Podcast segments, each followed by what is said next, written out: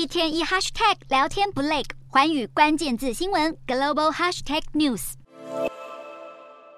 印尼首条轻轨二十八号正式通车，建设工程耗时八年，终于顺利完工，耗资约台币六百八十亿，贯穿大雅加达都会区，希望缓解长期拥塞的交通难题。印尼总统佐科威也到场参与开通仪式，佐科威也率先试乘雅加达轻轨列车，采用最先进的无人驾驶系统，估计每天可载运五十万人次。政府为了推广搭乘大众运输，也将提供通勤族票价补助。不过，这条超过四十公里的轻轨，其实也是中国“一带一路”触角的其中一环。不过，这项轻轨建设原定二零一九年完工，工程却延宕至今。新建成本最初预算为二十三点三兆印尼盾，等同超支幅度将近四成。不仅如此，中国“一带一路”计划还包括工程计划也一再延宕的亚万高铁。亚万高铁不止工程延宕，预算也超支，原定支出落在六十亿美元，最终却耗资七十二亿美元。原定八月中展开免费试乘计划，也延后到九月启动。